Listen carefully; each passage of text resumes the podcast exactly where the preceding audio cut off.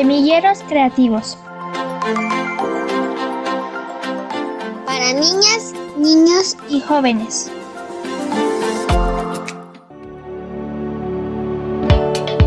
En nuestro episodio anterior conocimos parte de lo que es el semillero creativo de fotografía de Baja California Sur. Los docentes y alumnos compartieron su experiencia, los desafíos a los que se enfrentan a diario, el éxito que han alcanzado de manera personal y colectiva e incluso los beneficios que el semillero trajo a la comunidad. En esta ocasión descubriremos al semillero creativo de dibujo y pintura que está ubicado en el municipio de Iguala de la Independencia en el estado de Guerrero una de las entidades del país más afectadas por la violencia y la inseguridad.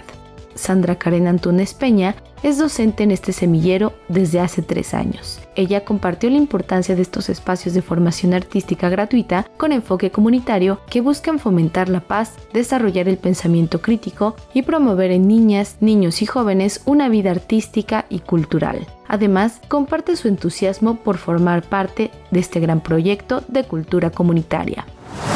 Mi nombre es Sandra Antunes, soy docente del Semillero Creativo de Dibujo y Pintura aquí en Iguala de la Independencia Guerrero. Yo llevo aquí en Semilleros Creativos desde hace tres años, desempeñado la labor de docente. El Semillero Creativo de Dibujo y Pintura aquí en Iguala es uno de los creativos del Estado con más visibilidad. Siempre hemos tenido una matrícula muy amplia a veces hasta de 80 niños a más de 100, que se han mantenido de manera constante en el semillero desde que el semillero se aperturó aquí en Iguala. Ha tenido una proyección a nivel estatal, se ha presentado en varios espacios, de los más importantes aquí en, en nuestro estado, como Acapulco, Iguala, Itasco, y bueno, también entre otras presentaciones en espacios públicos en nuestro municipio. Además de las presentaciones en Guerrero, las creaciones de los alumnos del semillero han llegado a sitios como el Auditorio Nacional de la Ciudad de México.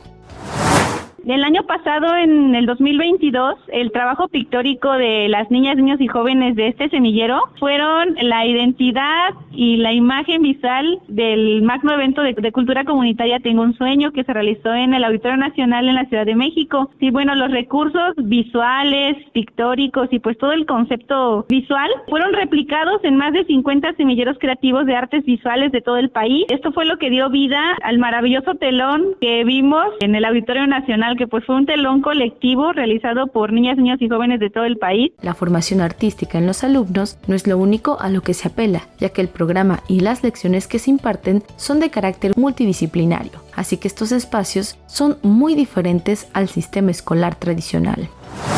Se trabaja desde la multidisciplina, desde la colectividad, desde la estimulación del pensamiento crítico. También, pues, es muy importante tocar, pues, momentos históricos, ética y valores, lo que nos llevan a reflexionar y a tocar temas de identidad, igualdad, para abrazar lo que nos construye como pueblo, ¿no? Y reconocernos. También la fraternidad, ¿no? El preocuparse por el otro y podemos ayudarnos y enriquecernos unos de otros, ¿no? Esto también genera, pues, una conciencia del entorno en el que viven las niñas, niños y jóvenes en la actualidad. Eso es muy importante, ¿no? El que también los hace llevar a ellos a preocuparse, reflexionar y realizar acciones para generar cambios positivos en su comunidad. El aprendizaje mutuo también se propicia en estos semilleros, pues como agentes de cambio, todas las acciones que se realizan a diario se interrelacionan de tal forma que repercuten en lo social, familiar, personal y emocional, tanto en el presente como en el futuro todas estas acciones que se van realizando en el día a día,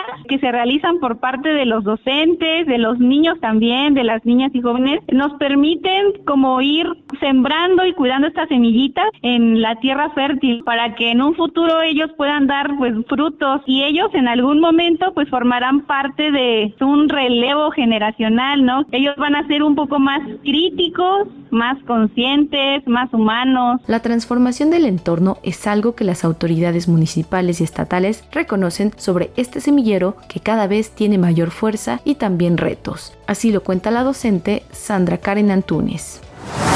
El principal reto aquí ha sido como el abordar pues distintas temáticas que a veces son difíciles de abordar con las niñas y niños, ¿no? O a lo mejor y como sociedad no encontramos la manera, pero creo que desde el arte nos apertura un montón de posibilidades y llegar a esos temas que a veces son delicados o son difíciles de tratar, pues generan precisamente este avance, ¿no? En ellos ya se vio un cambio, los diálogos y las reflexiones que se realizan durante las clases y en la convivencia con sus compañeras y compañeros son diálogos que se replican en sus con su familia, pero pues también en sus comunidades, con sus amigos, sus vecinos, sus maestras y maestros de la escuela. Este semillero es uno de los más de 400 que existen en todo el país y es tan solo una pequeña parte del programa de cultura comunitaria que busca transformar nuestra sociedad desde el arte y la cultura.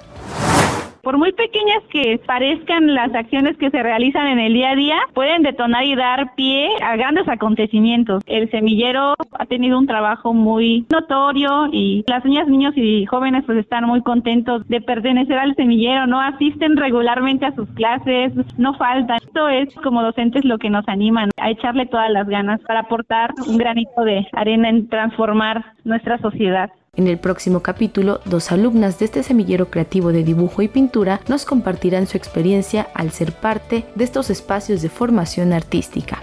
Para Radio Educación, Pani Gutiérrez.